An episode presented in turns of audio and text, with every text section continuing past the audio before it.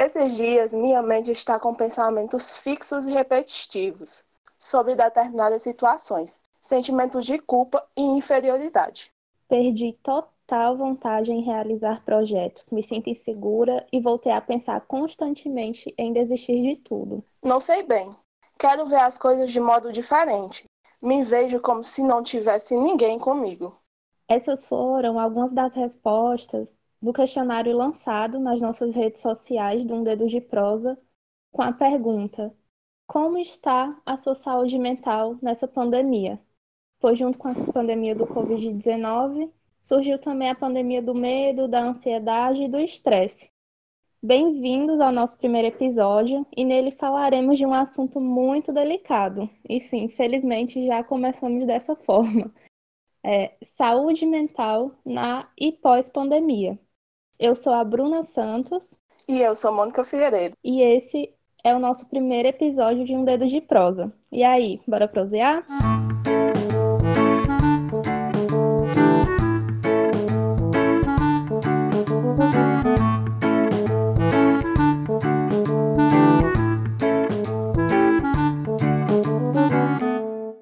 E para nos ajudar a desvendar os desafios para a saúde mental nessa pandemia, contamos com a participação da psicoterapeuta Evaneide Lucena de Brito.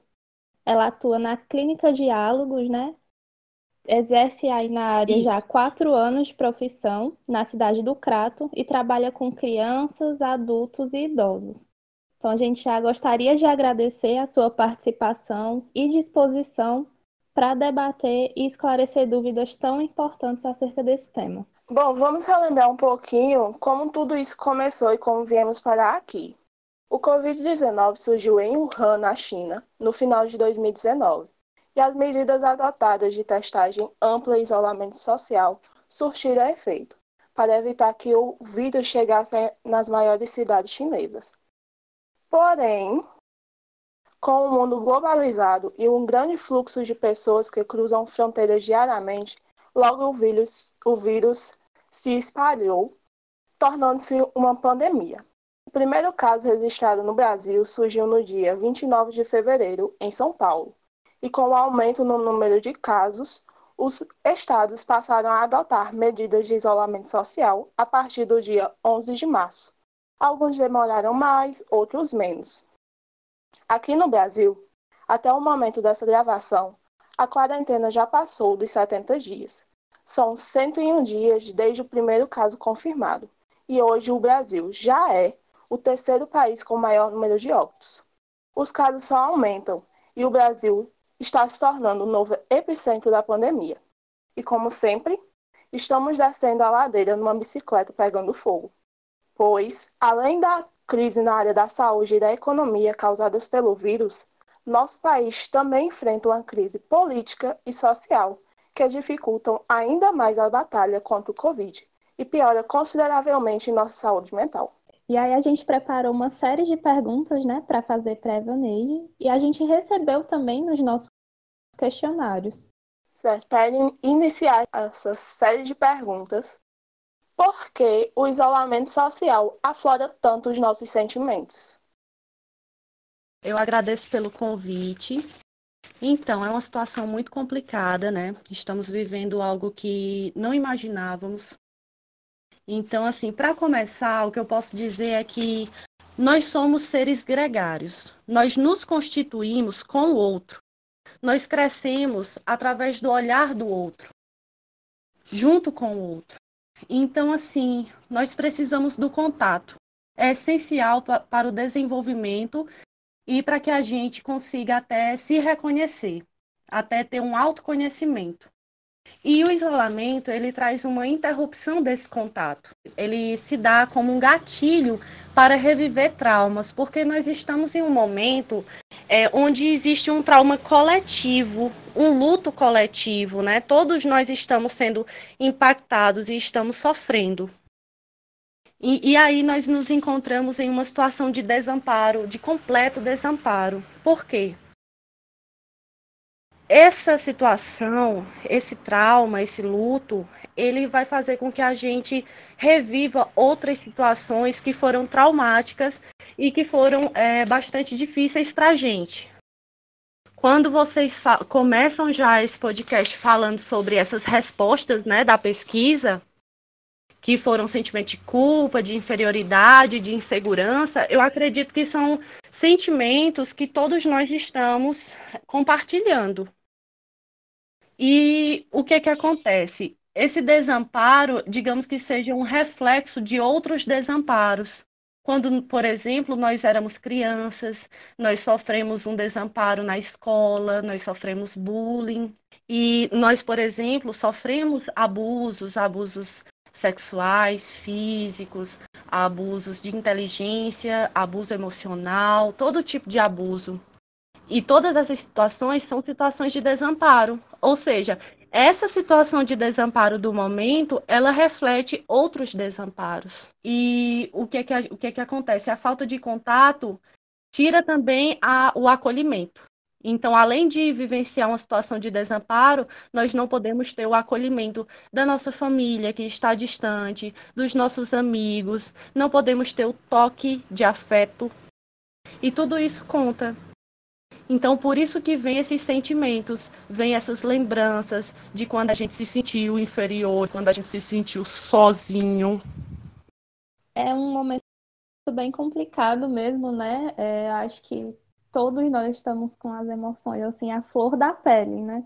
E aí nesse momento, infelizmente ainda a gente não tem uma vacina e segundo o MS, o remédio mais eficaz é o isolamento social, né, para diminuir o risco do contágio. Mas como todo remédio aí existe seus prós e contras, né? A gente queria que você falasse um pouco quais são os efeitos colaterais, assim, a gente pode chamar desse jeito, desse distanciamento social, né, para a população. Então, tem a ver com a primeira pergunta, né? Esse isolamento, ele, ele acaba aflorando essa sensação de solidão e de desamparo. Por quê? Nós estamos tendo uma gama de informações ruins de morte, é, de desastres, de preconceito, de racismo, de tudo, e nós não podemos ter situações de prazer. Nós não temos, por exemplo, um cinema para ir com um amigo, nós não temos uma festa, nós não temos uma reunião em família, nós não temos tendo a oportunidade de ter nenhum momento de prazer. E aí, por outro lado, além de não ter esses momentos, nossa rotina normal, nossos momentos que davam prazer, nós ainda estamos recebendo todos os dias notícias de morte, de, como eu falei, de desastres, e tudo isso vai piorando é, no os nossos sentimentos e as nossas sensações, porque nós vamos ficando cada vez mais conectados a essas situações. Certo, a senhora falou sobre notícias que a gente está recebendo todos os dias. E assim, Estamos numa época de informações instantâneas. São milhares de notícias sendo atualizadas a todo segundo, de diversas partes do mundo. Semanas antes de decretar a pandemia, a Organização Mundial da Saúde, a OMS, já apontava a gravidade dessa situação, a classificando como infodemia, que é a superabundância de informações, verdadeiras ou não, que dificultam que as pessoas encontrem fontes confiáveis de informação quando precisem delas como esse excesso de informação pode agravar nossa saúde mental e como promover um equilíbrio entre nos manter informados e não entrar em desespero. Pois é, uma situação complicada, porque ao mesmo tempo que nós precisamos saber é, se a gente já pode sair ou não, se está tudo bem, se está piorando, se está melhorando, a gente também não pode ficar 24 horas conectado a isso, como se a vida, ou melhor, a vida da gente está de alguma forma conectada a isso o tempo todo. Mas é importante que a gente se distancie dessas notícias, até porque só piora ainda mais a ansiedade, a depressão e outras coisas, transtornos alimentares, que mais na frente, posteriormente, eu vou falar mais sobre isso. Então, o que eu recomendo é, é prestar atenção é, nas notícias mais importantes em fontes confiáveis, é, por exemplo, a prefeitura da sua cidade, é, se os números estão aumentando ou não, porque isso faz com que a gente pense se já é o momento de sair de casa. É, quando sai algum decreto do tipo, o comércio já pode funcionar, mas ainda assim avaliar, será que já é mesmo é, tranquilo sair na rua? Será que eu preciso realmente sair? Porque, assim, é uma situação que ninguém sabe como é que, que esse vírus. Ou melhor, a gente sabe, mas, assim, é, a gente sabe também de algumas notícias que ele chega mesmo as pessoas tomando todos os cuidados. Eu já ouvi histórias é, de pessoas que tiveram vírus por simplesmente limparem as compras do supermercado é, sem estar com a máscara, tirando a máscara antes. Então é muito perigoso porque está no ar, é o ar que nós respiramos. E toda, eu acredito que todo mundo que tem um pouco de preocupação, pelo menos quando sai nas ruas, é, fica com uma sensação de ansiedade, porque é no ar, tá no ar. Além do medo de ser infectado, outra preocupação da população no momento é a situação econômica, né? A gente vê, acompanha nos noticiários a grande taxa de desemprego no nosso país que está afetando muito mais as mulheres, né? E aí tem todo aquele medo de não conseguir prover é, as necessidades básicas, né? Nem para si, nem para sua família. E aí esse medo realmente de passar fome, né? Eles aumentam os problemas psicológicos. E aí eu queria saber também, do teu ponto de vista, né? Quais medidas podem ser usadas com essa população economicamente Sim, é um problema que afeta demais, porque é uma das necessidades básicas, né? É a comida, a, o alimento. E é aquela história, nós estamos no mesmo mar, mas não estamos no mesmo barco. São diversas quarentenas, né? É, todo mundo é, tá, não está passando pela mesma coisa, mas tem, com condições diferentes. E o nosso país ele é extremamente desigual. Então, tem muita gente morrendo, com certeza, por passar fome. Eu acho que a principal, a principal forma de, de ajudar essas pessoas seria o governo se manifestar, né? É, é, ter medidas de protetivas mesmo, porque isso tem a ver com a proteção, a proteção é, da vida. E esse auxílio emergencial, ele, a gente sabe que muita gente não conseguiu rece receber, muita gente que realmente precisa, então, eu, eu acho que assim, principalmente o governo, mas eu acredito na comunidade também, de todo mundo fazer alguma coisa, de todo mundo contribuir de alguma forma, de, das pessoas se unirem para ajudar outras pessoas que estão passando fome, que estão precisando de roupas, enfim, uma série de, de medidas dá para ser tomada, mas tudo isso de forma coletiva, porque não dá para uma pessoa só abarcar tudo isso, todas essas pessoas, né? É um trabalho de formiguinha, formiguinha mesmo, literalmente falando, porque se você for olhar para as formigas, elas trabalham de forma coletiva, coisa que nós, seres humanos, é, infelizmente não fazemos muitas vezes. E por isso surge a desigualdade. Agora vamos começar com as perguntas dos nossos seguidores sobre, sobre o tema. Essa primeira pergunta me representa e acho que representa muita gente. É normal, o, no isolamento social, prejudicar o nosso relacionamento familiar? Hum.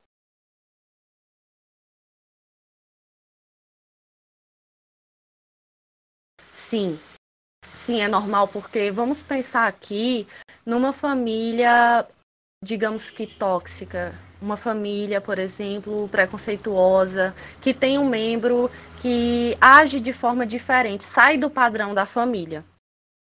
Estão compreendendo? É, vamos pensar aqui numa família que afeta demais a saúde psicológica de um membro.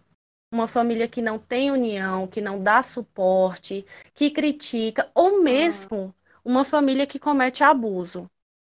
É, o que a gente sabe é que os abusos sexuais, por exemplo, eles acontecem dentro da própria família, na maioria das vezes. Então, imagina aí uma família abusiva e uma criança tendo que ficar 24 horas com essa família. infelizmente, isso existe. Então, eu, eu também penso numa situação oposta. Pessoas que estão completamente sozinhas, que moram sozinhas, que não tem ninguém para dar colo, não tem ninguém para ter um abraço, que é uma situação totalmente diferente, né? Mas, assim, existem prós e contras das uhum. duas formas, tanto em família quanto sozinho. O que vai é, determinar isso aí é o tipo de família. Se é uma família de união, que dá suporte, que acolhe, se é uma família que traz é, momentos prazerosos ao invés de momentos difíceis, momentos traumatizantes. E outra coisa é que assim tem aumentado bastante o número, o número de violência contra a mulher, né? Nós somos o quinto país é, que mais mata mulheres. E isso é, isso é assim muito complicado, porque agora as mulheres estão presas com os agressores. É uma situação, é, um, é até uma coisa que parece simples de se falar, mas é muito difícil, porque a gente tem que defender o óbvio, né? O direito da mulher, o direito de não ser abusada.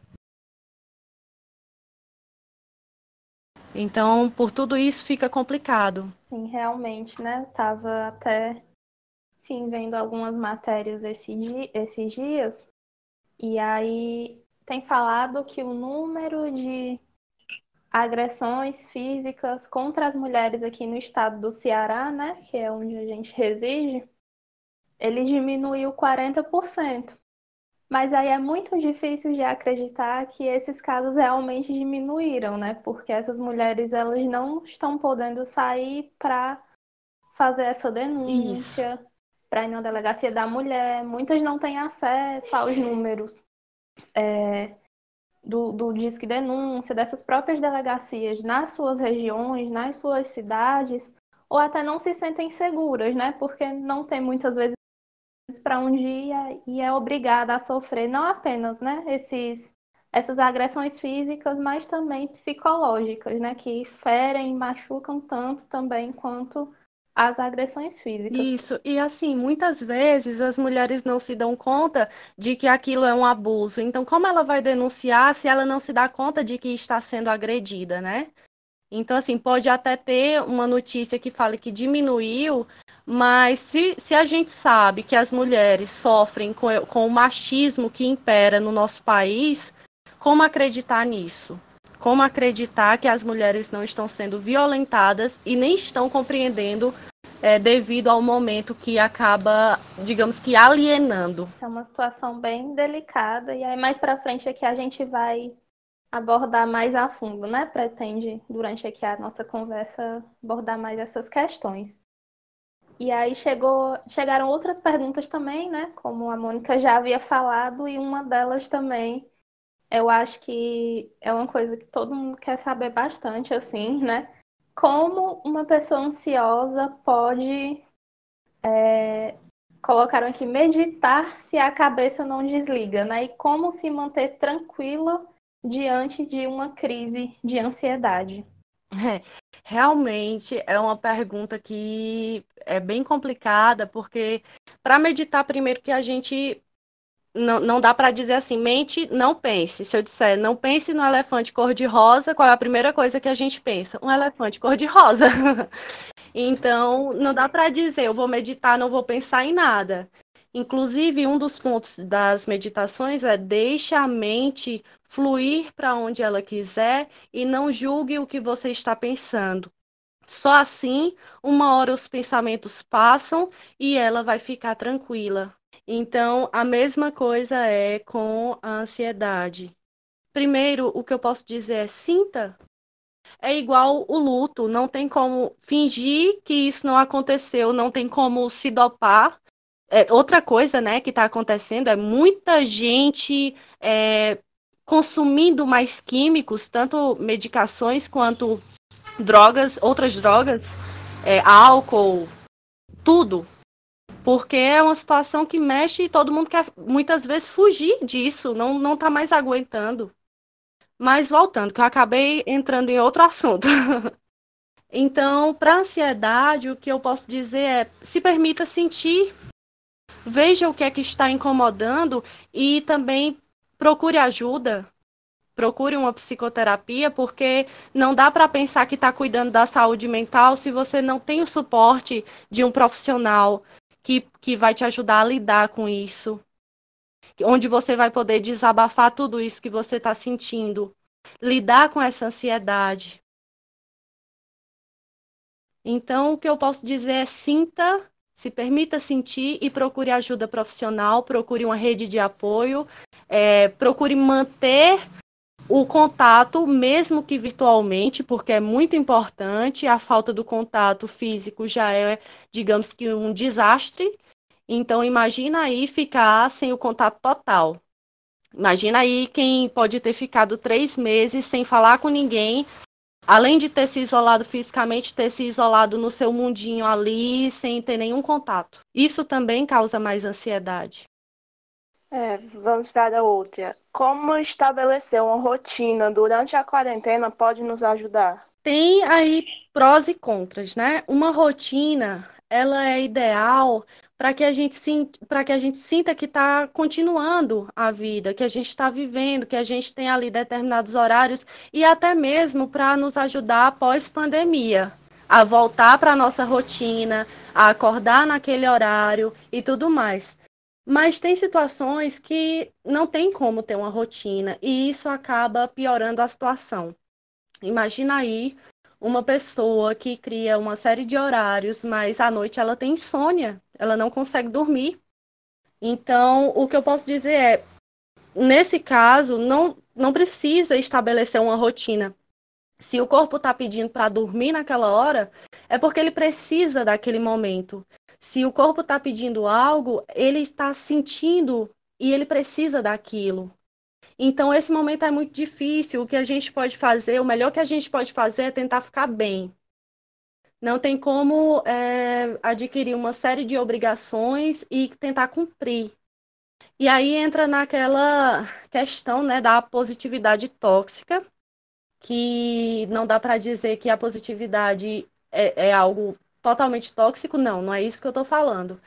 A positividade é importante, inclusive, para dar sentido à vida, para fazer com que a gente tenha esperança de que tudo vai ficar bem de, e conseguir continuar. Mas a gente pensar que a gente tem que estar tá feliz o tempo todo, que a gente não pode sentir ansiedade, que a gente tem que estar numa apatia, numa, ou melhor, num estado de felicidade extremo o tempo todo, isso aí é altamente prejudicial, porque não existe. A nossa vida ela é feita de momentos felizes e momentos tristes, e momentos angustiantes, e momentos entediantes, e não dá para tentar deixar tudo bem o tempo todo. E, e também, assim, não dá para cobrar uma produtividade nesse momento que tá to, todo mundo meio que improdutivo, né? Não tem muito o que fazer. Eva, é que um dos nossos questionamentos foi perguntando sobre o que era o distúrbio de sono. Como você falou em, em insônia, você poderia explicar, explicar para o público o que é o distúrbio do sono? Existem vários tipos de distúrbios do sono, né? Mas o que eu acredito que nesse momento está acontecendo é que com uma rotina totalmente bagunçada, uma repetição diária de tarefas, é, tudo acontecendo e a gente tendo que dar conta de tudo, todas as notícias ruins invadindo e a gente tendo que cuidar tanto das de fora quanto das de dentro da gente, que são aquela, aquelas velhas re, é, lembranças, revivendo aquelas situações traumáticas e angustiantes, tudo isso nos impede de dormir tranquilamente, sendo assim, falando bem no senso comum mesmo, para não entrar, porque o sono ele é afetado em vários tipos de transtornos, mas eu acho que para o momento é isso que está acontecendo. Então, é, como é que uma pessoa pode viver normalmente, com tudo dentro do normal. Não, tá tudo bem, estou acordando sempre tal hora, estou fazendo todas as minhas tarefas, estou conseguindo ser o máximo no trabalho. Não, não tem como. isso, uma pessoa que está dessa forma aí, está no estado de negação da realidade, né? E isso é muito prejudicial, porque se ela nega a realidade, ela acaba se expondo e se colocando em risco e colocando também outras pessoas em risco. Olha como uma coisa puxa a outra. A gente falou de sono e a gente já está aqui no risco. É uma coisa que a gente vê muito, assim, principalmente eu acho que uma das redes sociais que eu particularmente estou evitando entrar bastante é o Instagram, porque é uma cobrança assim muito grande para a gente ah, ler um livro, assista sua série favorita, faça atividade física todos os dias, estabeleça uma rotina. E aí às vezes a gente não consegue fazer isso e acaba se culpando ou ou enfim, né, com, com, fica com um sentimento ruim o dia inteiro ali que não foi produtivo. Então, muito bom assim essa essa tua explicação, né? Para mostrar que a gente não. Nem sempre vai conseguir nesse período, até porque tudo está completamente diferente do que a gente era acostumado dois, três meses atrás, né? Isso, e assim, essa cobrança, ela afeta principalmente as mulheres, porque se a gente for ver pequenas coisas, como, por exemplo, a, a, essas blogueiras que falam que tem que fazer atividade física, tem que ter uma alimentação ótima, não sei o quê, como fazer isso durante essa pandemia? Primeiro que assim, é tranquilo fazer em casa? Tem, todo mundo vai ter espaço suficiente, todo mundo vai ter tempo suficiente. Se, se, por exemplo, as mulheres estão sobrecarregadas com várias atividades, por desempenhar vários papéis, e ainda um dos papéis que não deveria ser de jeito nenhum é a cobrança do corpo perfeito. O que é um corpo perfeito, né? Para começar. Mas é, existe esse padrão de beleza é, utópico que é mais uma pressão para as mulheres, porque o homem tudo bem, está na quarentena, comendo, engordando, mas a mulher não, a mulher não está tudo bem. Para a mulher, o que é que acontece? É uma culpa jogada em cima dela. É ela que não está conseguindo dar conta. E muitas vezes ela ouviu uma amiga que também está passando pela mesma coisa, aí ela pensa: ah, então tá, então não, não é só eu que, que tá dessa, não sou só eu que estou dessa forma. Tem muita gente vivendo a mesma coisa, tem muita gente. Porque essa situação que traz ansiedade faz também com que a pessoa desconte em alguma coisa. Ela vai tentar compensar essa ansiedade de alguma forma. E ela pode tentar compensar na alimentação, ela pode tentar compensar é, no álcool, é, nas drogas, de todas as formas.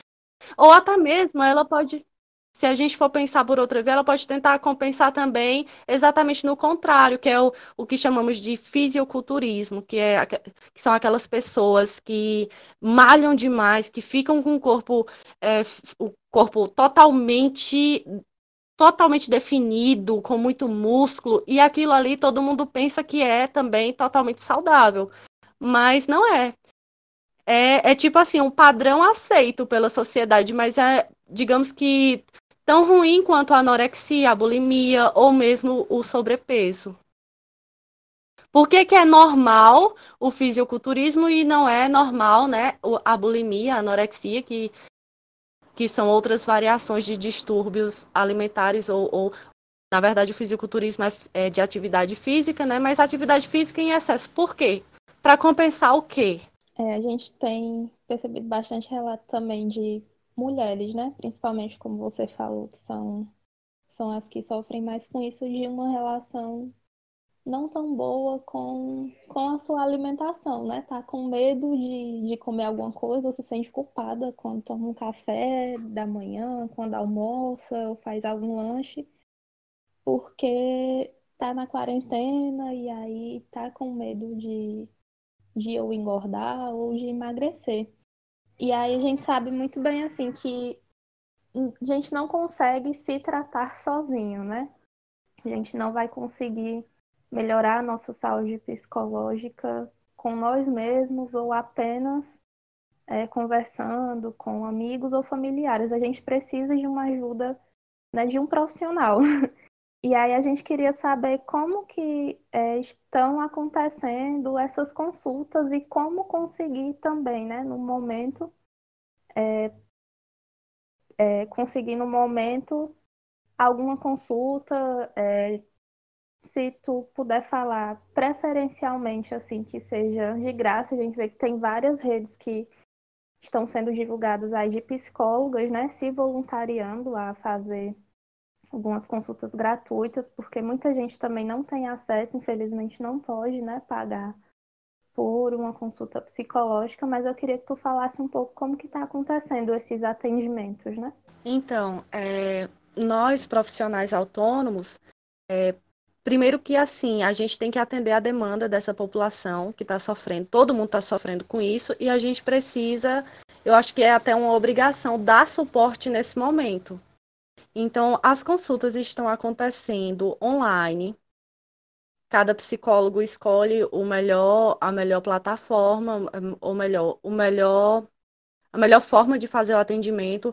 Eu prefiro o Skype, eh, em última instância, o WhatsApp por vídeo, porque tudo fica mais seguro do que outras redes. O Zoom eu não conheço muito, mas enfim. É, existe um programa social, por exemplo, na Diálogos, que é, é onde eu atendo, que o valor ele fica melhor para pessoas que não estão em condição de pagar o valor de uma consulta particular, o valor normal de uma consulta. E existem muitos psicólogos também que estão é, deixando um número de, de ou melhor, estão é, colocando um tempo para atender pessoas é, de forma gratuita também, porque a gente sabe da importância do atendimento e que muita gente está totalmente desassistida. E quem está mais sofrendo com isso é exatamente as pessoas que estão em vulnerabilidade. Então tem aí uma série de opções, até mesmo aqui na nossa região. Fora isso, existem plataformas como o Virtude, se eu não me engano, o nome, ou é Virtude, agora eu não estou lembrando. Várias plataformas que você também consegue fazer o atendimento online é, por um preço bem acessível. Sim, mas a senhora quer, é, quer acrescentar é, alguma coisa? Eu acho que é só isso mesmo, assim, as pessoas precisam entender a importância, né, de fazer, procurar ajuda, procurar um profissional e também precisam saber que tem muitos profissionais se prontificando a atender por um preço mais acessível, justamente por compreender que é um momento muito complicado e que todo mundo precisa de uma ajuda nesse momento. Essa próxima pergunta hum. também veio dos nossos seguidores, que ela é sobre transtorno obsessivo compulsivo nessa quarentena. Porque a gente tem a sensação uhum. a todo instante que está suja. A gente não pode encostar em nada que já está tentando limpar. E aí eles queriam saber se vocês esperam um aumento no número de casos de, desse transtorno obsessivo compulsivo, o toque, pós-pandemia. Eu acredito que sim, de certa forma, porque assim, como eu falei, existem várias quarentenas, né? Tem gente que está tendo um suporte, que está conseguindo lidar melhor com ela, mas tem outras pessoas que estão numa situação de vulnerabilidade que complica ainda mais. Mas essa situação de se sentir suja, eu acredito que está todo mundo passando por isso, porque a gente está se adaptando a uma realidade que antes era totalmente diferente, a uma nova realidade.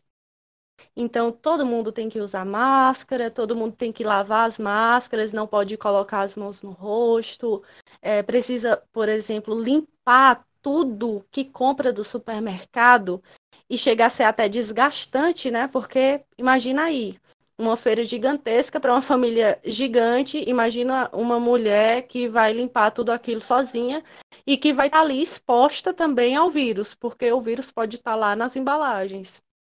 Só voltando né, para o assunto novamente de que a mulher é, se torna um alvo e fica mais sobrecarregada. O que, que acontece? O transtorno obsessivo compulsivo ele se dá da seguinte forma: existe um pensamento repetido que a pessoa não tem controle e ela acaba colocando isso no ato, que é na ação.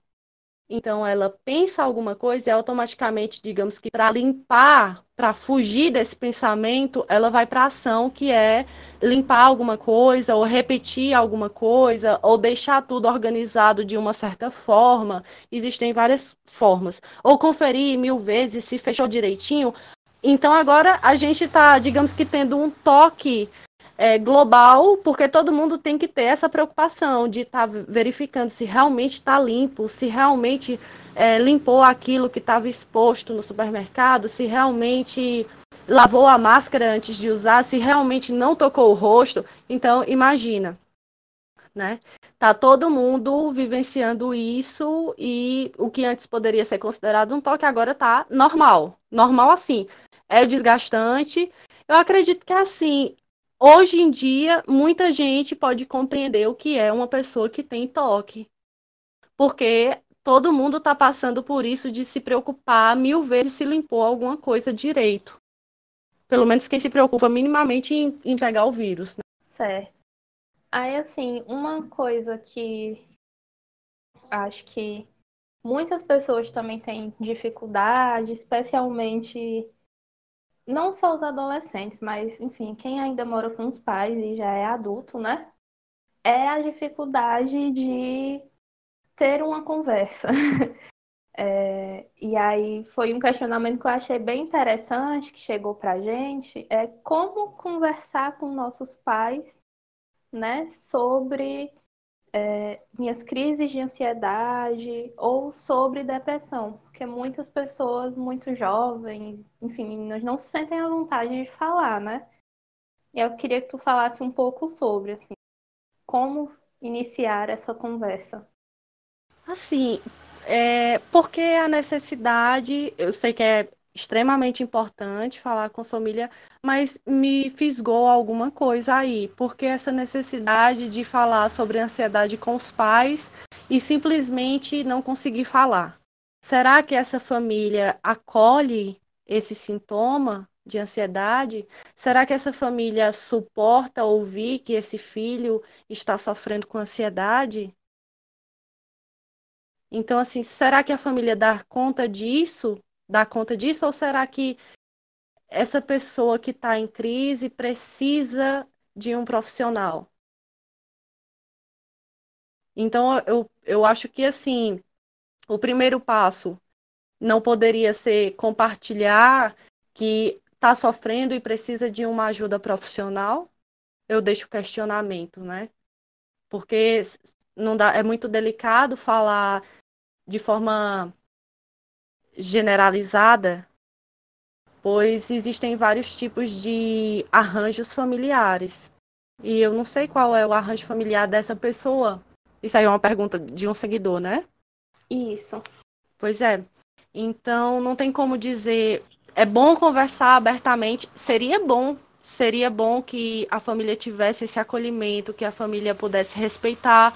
Mas nem todas as famílias principalmente nesse momento, estão prontas para para perceber ou para entender que um filho está sofrendo de ansiedade? Então, assim, a melhor coisa a se fazer seria, enfim, ver se essa família, se esses pais, eles têm esse acolhimento, né? Essa, enfim, não sei se é sensibilidade, mas esse acolhimento mesmo, assim, e aí Isso. procurar um profissional diretamente seria a melhor coisa. Isso.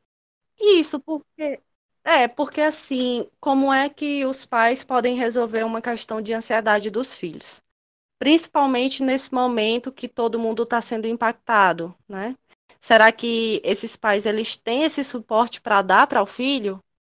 Será que isso vai ajudar? Mas eu não estou dizendo também que uma conversa com os pais não seja extremamente benéfica e importante. Mas tem que ver aí se esses pais estão dispostos a ouvir e se só os pais ouvindo já resolve. Porque parece que é uma dimensão maior. É porque ainda existe também o, o estigma de que ansiedade e depressão é frescura, né? Principalmente quando é a população mais das classes mais baixas. Ele diz que é uma doença de gente rica. Infelizmente ainda existe esse preconceito, né? Mais um preconceito para a soma. É, nesse momento, é, mas assim, não é, não tem nada a ver. ansiedade pode acontecer com qualquer um. Todos nós estamos propensos a ter em algum momento da vida, principalmente as mulheres, ansiedade e depressão. Não só isso, como vários transtornos, várias formas de nos ajustarmos ao mundo. É, toque, como você falou, transtornos alimentares, mas algumas coisas elas são mais ditas como normais, são mais assim, não, tá tranquilo. E tem outras coisas que já são vistas como se fosse algo algo assim meio que esquizofrênico, sendo que muitas vezes nem é. É, lembrando que, para a minha abordagem, os ajustamentos psicóticos, que são esquizofrenia, também é, não são ajustamentos que acontecem para algumas pessoas, ou então que a pessoa vai ser esquizofrênica para o resto da vida. Só entrando assim, aprofundando nesse, nessa temática, né, de formas e formas de lidar com as situações. É, para a nossa abordagem, todos nós, em algum momento, podemos fazer um ajustamento psicótico é, de, dependendo da situação que a gente vive. Então, esse momento de pandemia, por exemplo, eu acredito que pode ter algumas pessoas que nunca fizeram ajustamento psicótico que agora estão fazendo ajustamento psicótico porque não estão conseguindo lidar com a situação. Então, em resumo, qualquer pessoa pode ter qualquer tipo de ajustamento, ou seja, qualquer tipo de transtorno, digamos assim, e é independente de classe, independente de qualquer coisa, de gênero. Porém, é, as mulheres sofrem mais com depressão e ansiedade, mais propensas a isso, assim como mais propensas a uma série de coisas. Você falou que as mulheres estão mais propensas. No, na, no nosso questionário, das 117 respostas do público feminino, 52% apontaram um agravamento nos problemas psicológicos nesse período. Porque as mulheres são as mais afetadas psicologicamente. E você percebeu um aumento na busca por atendimento psicológico por parte do público feminino sim, nesse sim. período? Eu acredito que por, porque nossa cultura ainda é muito machista e a mulher ela nasce e é criada para cuidar, para procriar com essa ideia de que ela tem que fazer isso. Muitas vezes até assim, é, a gente vê na, nas formas mais básicas, nos questionamentos mais básicos. Ah, mas você já tem tal idade, ainda não tem filho? Ou então, ah, você está cozinhando bem, tá boa de casar, né? Ou então, ah, não, essa mulher deixa os filhos com outra pessoa, ela deveria estar tá cuidando dos filhos dela, deveria estar tá em casa. Ainda existem essas formas de, de pensar. Mas é uma forma extremamente machista, né, de que a mulher tem que nascer para casar, cuidar de ter filhos, não pode ter essa escolha de não ter, muitas vezes, né, a família cobra, até a família cobra isso dela. E então ela, ela adquire uma série de papéis durante a vida. Ela é mãe, ela é mulher, a boa esposa. Ela não pode ter o mesmo, muitas vezes, o mesmo direito que os homens, na maioria das vezes, melhor dizendo, numa cultura machista. É, se um homem sai para um bar e é casado, tá tudo bem, mas se uma mulher é casada e sai para um bar, não tá tudo bem, ela é isso e aquilo e aquilo, né? Então, assim, isso acaba pressionando a mulher a fazer uma série de coisas que ela não quer e ela vai se distanciando cada vez mais dela, porque enquanto ela está ali, presa a um casamento que ela não quer, presa à função materna que ela nunca quis, presa a uma série de coisas, ela seria uma outra mulher dentro de... tem existe uma outra mulher dentro dela que não não existe fora dela. E aí, com a pandemia, o que, é que acontece? Né? A sobrecarga dos vários papéis o que eu estou percebendo muito é que muitas mulheres estão tendo que cuidar da casa, que está ficando mais suja porque está todo mundo 24 horas dentro de casa. Cuidar da comida, porque se por acaso ela tinha alguém que ajudava ela, agora, além de não poder ter, é, não tem ninguém para ajudar lá a dividir essas tarefas, tem que cozinhar. Tem que lavar roupas, lembrando que se alguém sair para supermercado, se alguém sair para uma farmácia, se alguém tiver que sair por algum motivo, ela vai ser encarregada de limpar todos os objetos que a pessoa carrega muitas vezes, porque é a função dela. Eu estou aqui considerando uma situação de machismo onde a mulher tem que dar conta de tudo e não pode dividir nada com o parceiro, certo? Porque existem ainda casos, apesar de poucos, de mulheres que têm companheiros que vai dividir as tarefas, que vai cuidar dos filhos, que ela vai poder executar o trabalho home office dela tranquilamente, porque sabe que o marido está cuidando dos filhos, é, ou isso falando numa situação também de homem e mulher, porque é, a gente, quando a gente pensa em machismo, não dá para imaginar também o machismo no casal homo, né? Porque isso já é uma outra situação e eu acredito que fica até mais dividido nesse caso. Mas, voltando, que eu estou fugindo de novo.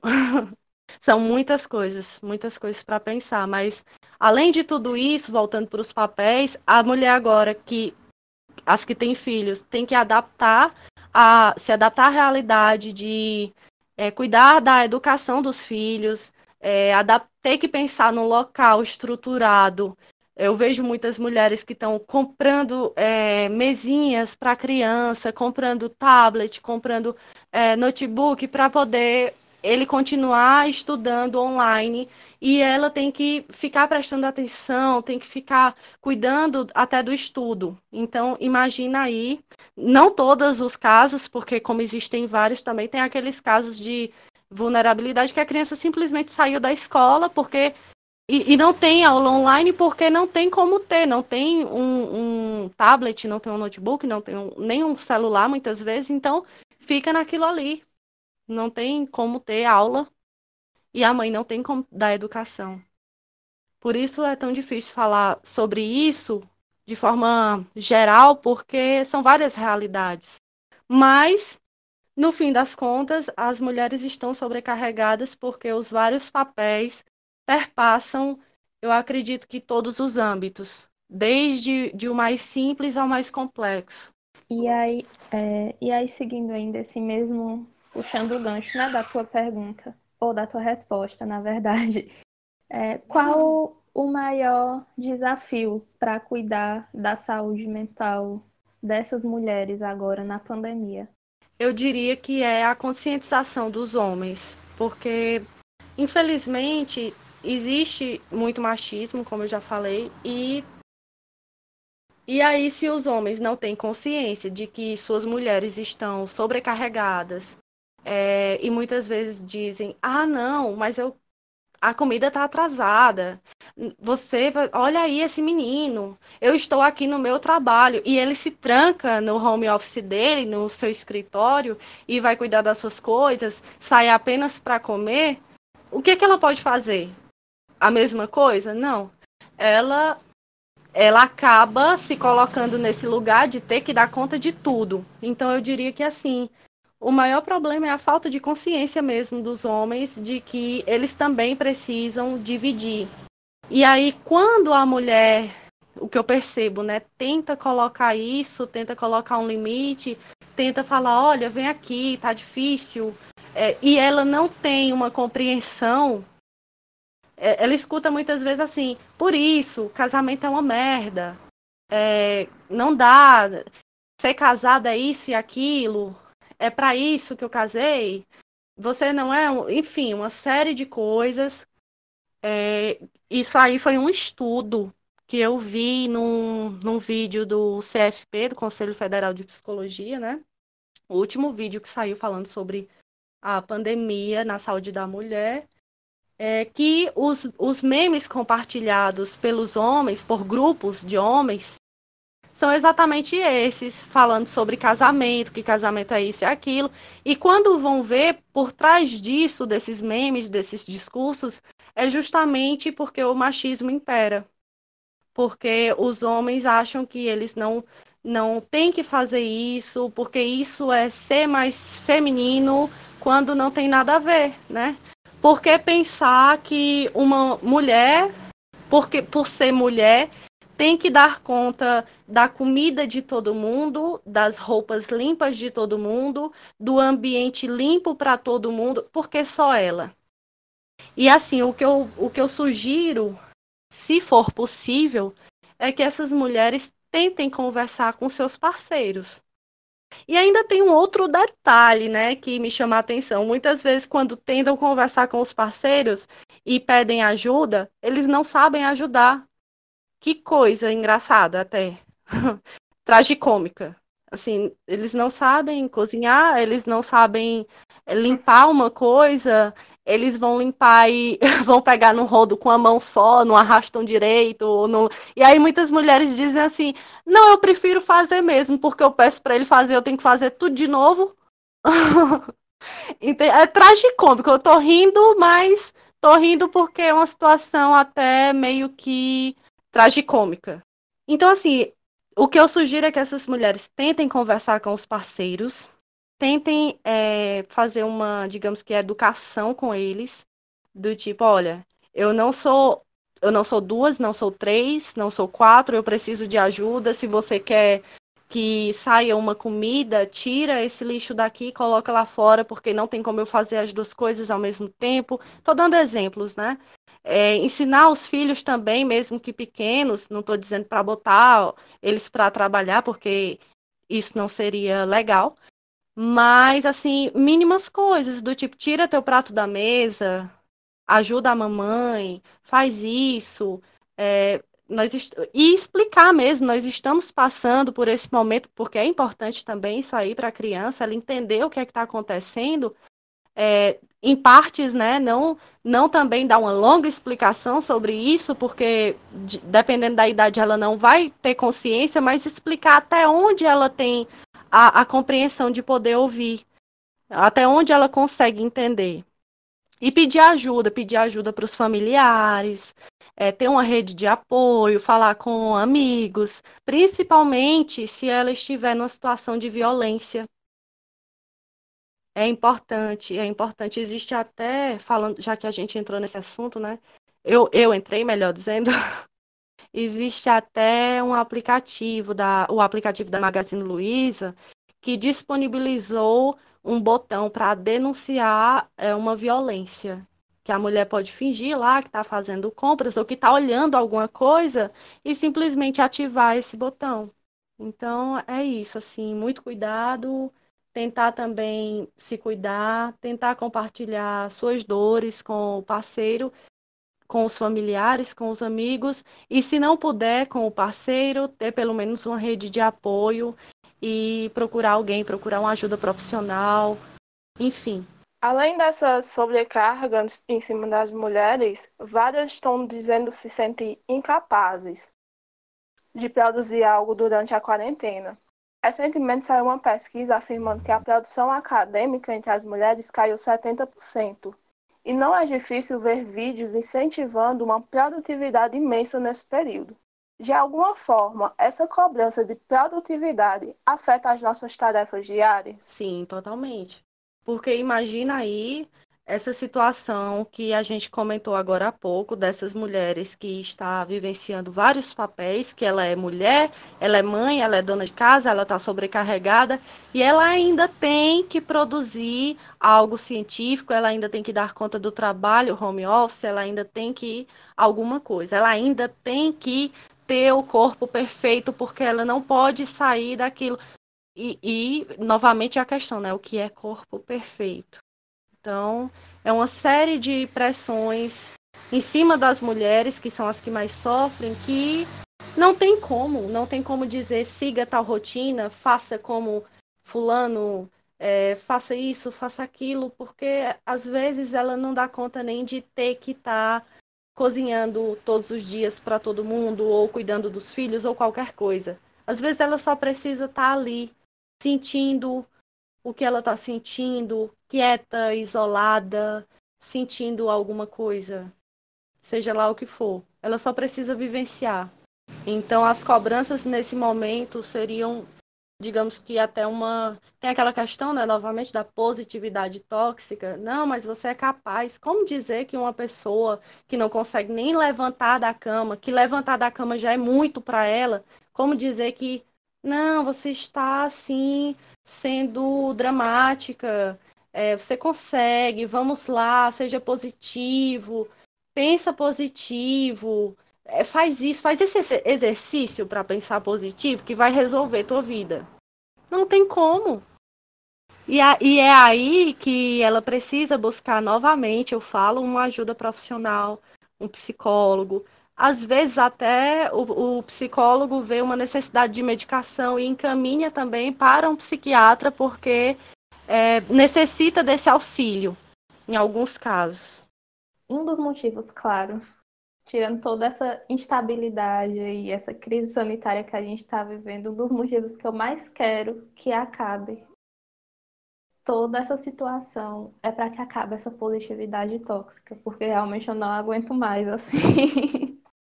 É, é ver essas coisas, né? A pessoa chega, fica assim, eu particularmente com muita raiva de ver esse tipo de situação. É, acho que no compartilho aqui desabafos agora, né? Acho que no início da, da quarentena eu tava me cobrando bem mais, assim, tipo, meu Deus do céu, olha o tempo que eu tenho. Eu não estou lendo, eu não estou fazendo isso, não estou fazendo aquilo. Só que agora não estamos cobrando tanto assim, né? Vai, vou mentir dizer que uma hora ou outra a gente se sente ali um pouco incapaz, tipo, poxa, não escrevi nada, mas é, eu acho que com o tempo a gente vai percebendo que a gente não precisa ser mil e um utilidades, né? A gente precisa fazer o que a gente consegue fazer naquele momento ali sem se pressionar, sem se pressionar muito, né? Tentar passar de uma forma mais leve esse período bem complicado. Isso, e assim, se permitir sentir uma das coisas é, em relação a luto, a trauma, é a pessoa conseguir se permitir sentir para que ela consiga também ressignificar aquilo que aconteceu. Então, se você está na quarentena, negando a quarentena, negando que nada tá, que, que tudo está acontecendo, é, ou fugindo da realidade, ou, ou tentando é, ocupar seu tempo com um monte de coisa para fugir dessa realidade angustiante, é, eu acredito que não vai ajudar, vai, vai trazer mais ansiedade, mais várias outras coisas. E eu não sei se foi você que falou sobre o Instagram, né, que não estava nem entrando, porque realmente o Instagram é a rede social que mostra, que estampa o bem-estar de todo mundo, a felicidade, a vida perfeita que todo mundo tem, né? Quando não é verdade. Ninguém tem essa vida perfeita, todo mundo tem seus pontos ali a serem trabalhados, seu, seus medos, suas angústias, suas fragilidades, suas vulnerabilidades. Então, se você entra, você não está se sentindo produtiva, e entra lá e vê alguém que coloca todo dia exercício físico, que coloca todo dia que está se alimentando muito bem, isso e aquilo, o que é que isso gera em você? Sim, uma, uma cobrança que a gente é? não deveria ter, né? E aí eu queria aproveitar essa tua última resposta e aí puxar um gancho de novo. É... que assim, a gente já passa de mais de 30 mil mortes né, no, no nosso país pelo Covid-19. E aí foi até uma pergunta também que chegou pra gente, a gente achou bem interessante, assim, para acrescentar, né? É, os caixões dessas pessoas que, infelizmente, morreram com toda essa crise sanitária, né? Eles são lacrados porque a chance de, enfim, pegar o vírus, né? É bem maior. E aí tem um limite de pessoas que podem acompanhar esse sepultamento. E aí, a gente queria saber um pouco, assim, se tu pudesse falar, né, como esse que é um, é um, sepultamento, digamos, à distância, assim, são muitas mães enterrando seus filhos, são muitas mulheres perdendo entes muito queridos para elas, seus pais, mães e avós. É, como lidar com o luto nesse período, né? E não só esse, uhum. esse luto, assim, dos nossos familiares, mas também essas diversas outras mortes que a gente tem acompanhado, assim, é, que a gente fica muito sentido, né? Recentemente foram várias mortes de, de crianças, não apenas por Covid, mas na situação geral, porque tudo está abalando muito, tudo está vindo muito de uma vez. Enfim, é uma instabilidade, né?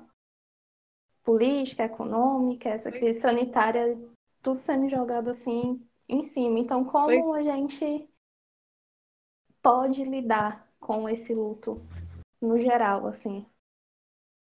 Então, o luto já é por si só uma questão complicada.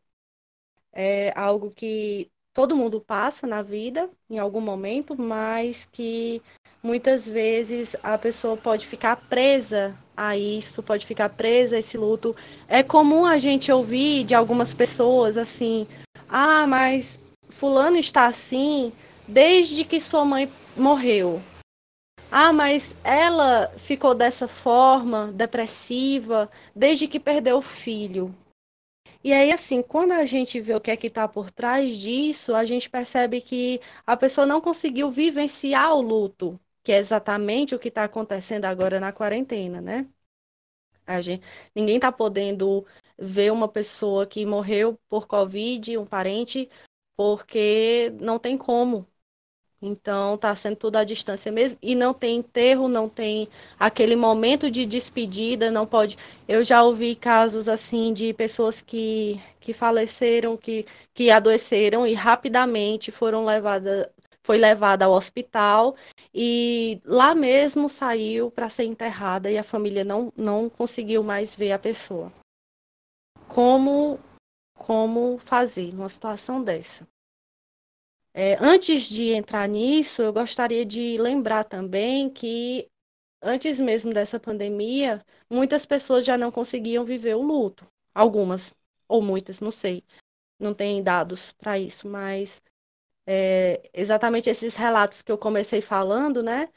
É, eu lembro aqui de algumas pessoas que relatam tomar remédio no enterro de alguém que foi muito importante, tomar um remédio para não sentir, para ficar naquela apatia, para conseguir dormir. Mas o luto é, é importante vivenciar o luto, é importante sentir, seja lá o que for. É importante deixar, permitir que venha qualquer sentimento é, com o luto. Porque senão aquilo fica preso.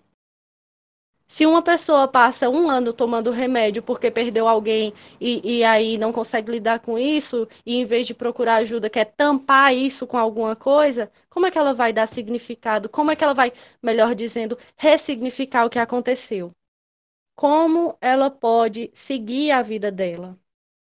E aí, para a quarentena, eu deixo assim, não sei se é suficiente, mas pelo menos ameniza a situação, eu acredito é assim tentar viver esse luto, pelo menos é, via virtual, tentar é, colocar as mensagens, colocar o que você acredita, suas orações, é, de acordo com a sua religiosidade, a sua religião, a sua espiritualidade, seja lá o que for, compartilhar suas dores com os familiares que também perderam a pessoa, compartilhar de forma coletiva, expressar aquilo que você está sentindo. E muitas vezes, quando tudo isso ainda não dá conta, quando mensagens em rede social, quando compartilhar com essas pessoas não dá conta, procurar uma ajuda profissional.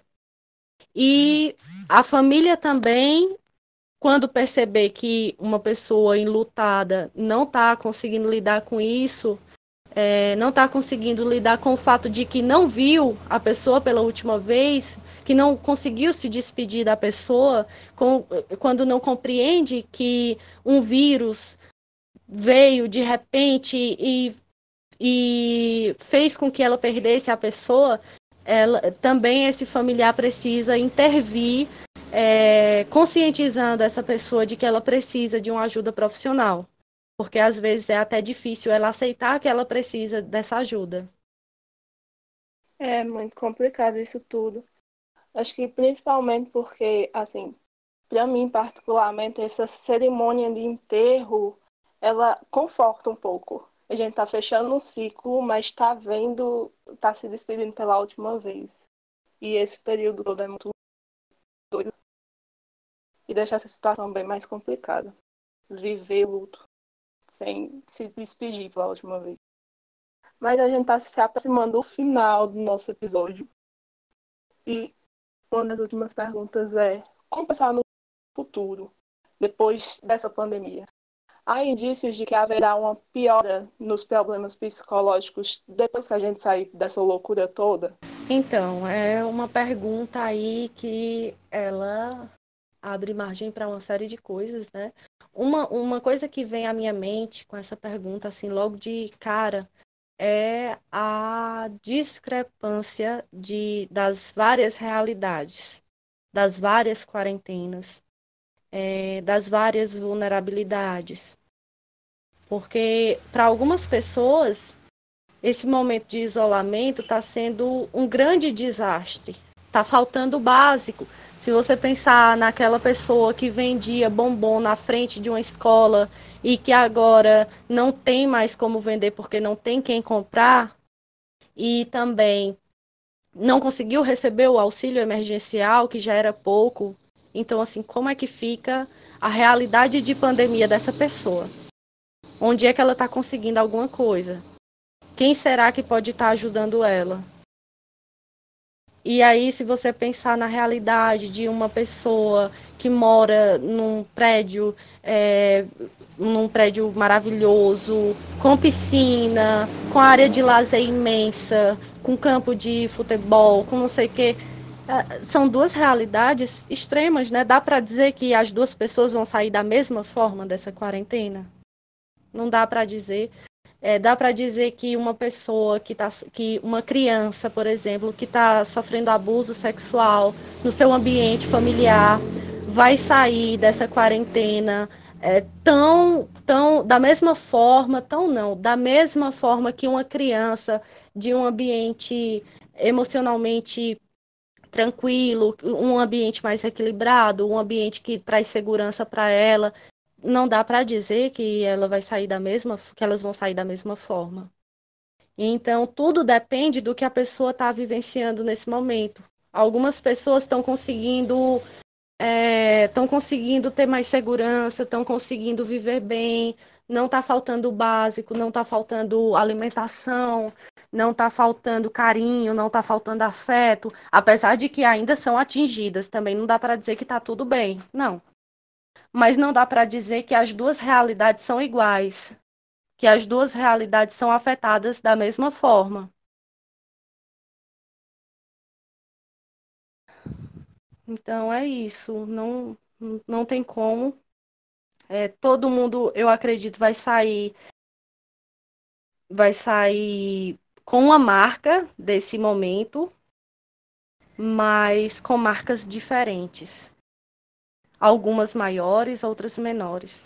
Isso. Só que aí eu queria, antes que tu falasse um pouco, é, se vem sendo debatido né, na tua área, como as mulheres estarão psicologicamente, principalmente as mulheres, né?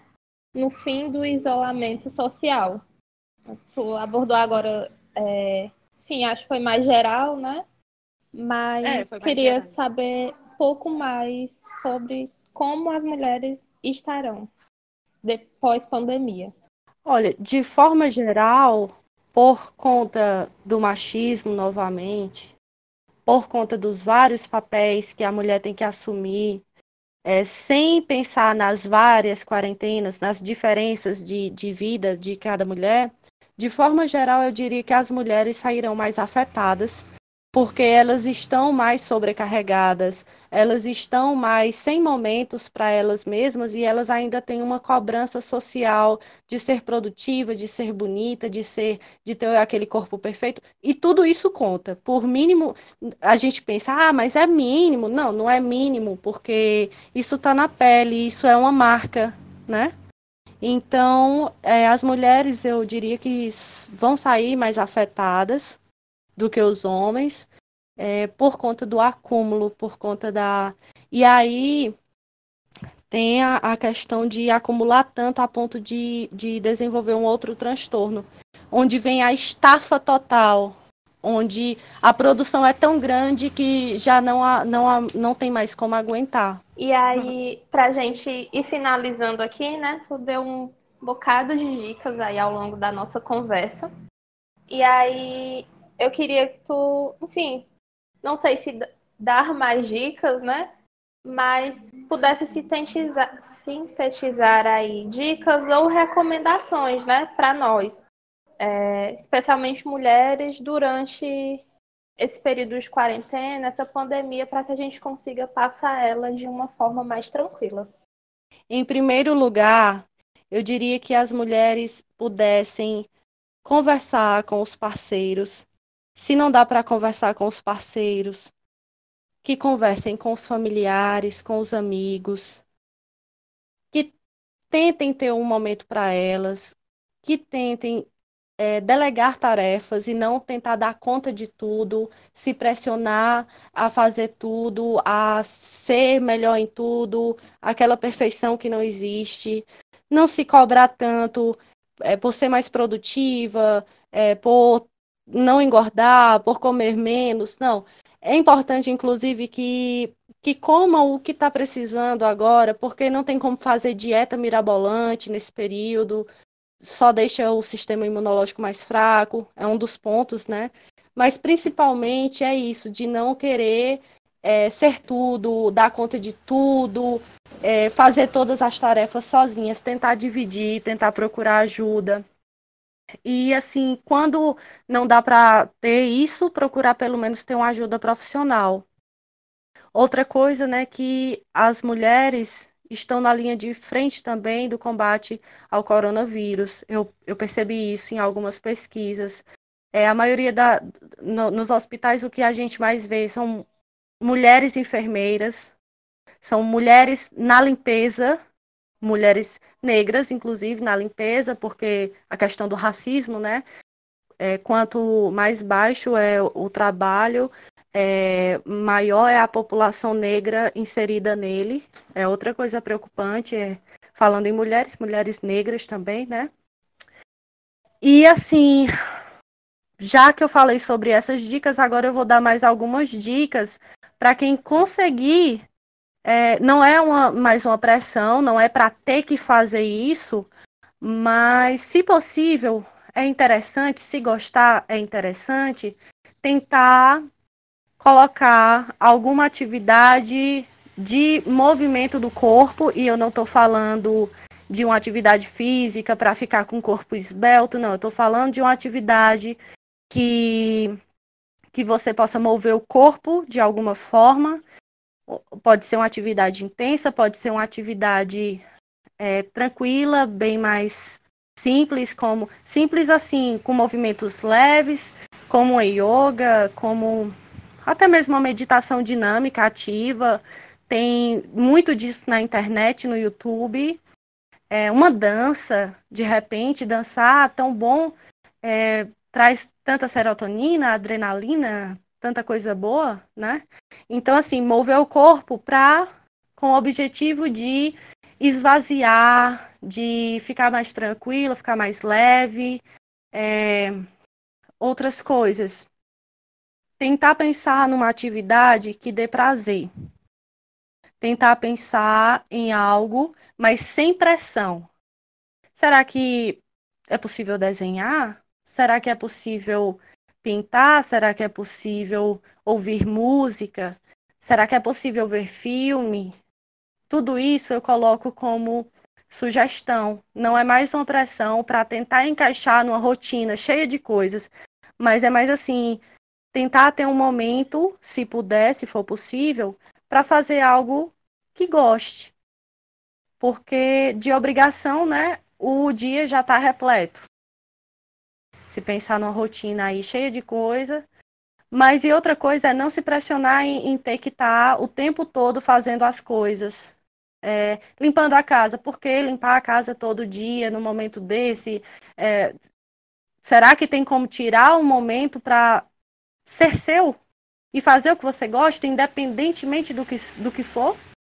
Então, essa é a dica: fazer o que é possível para ter algum prazer e para passar por isso da melhor forma. Bom, queria te agradecer novamente, Eva, pela participação e por ter sanado tantas dúvidas sobre esse tema. Muito obrigada também pelo convite de vocês, né, pela confiança, por poder contribuir de alguma forma.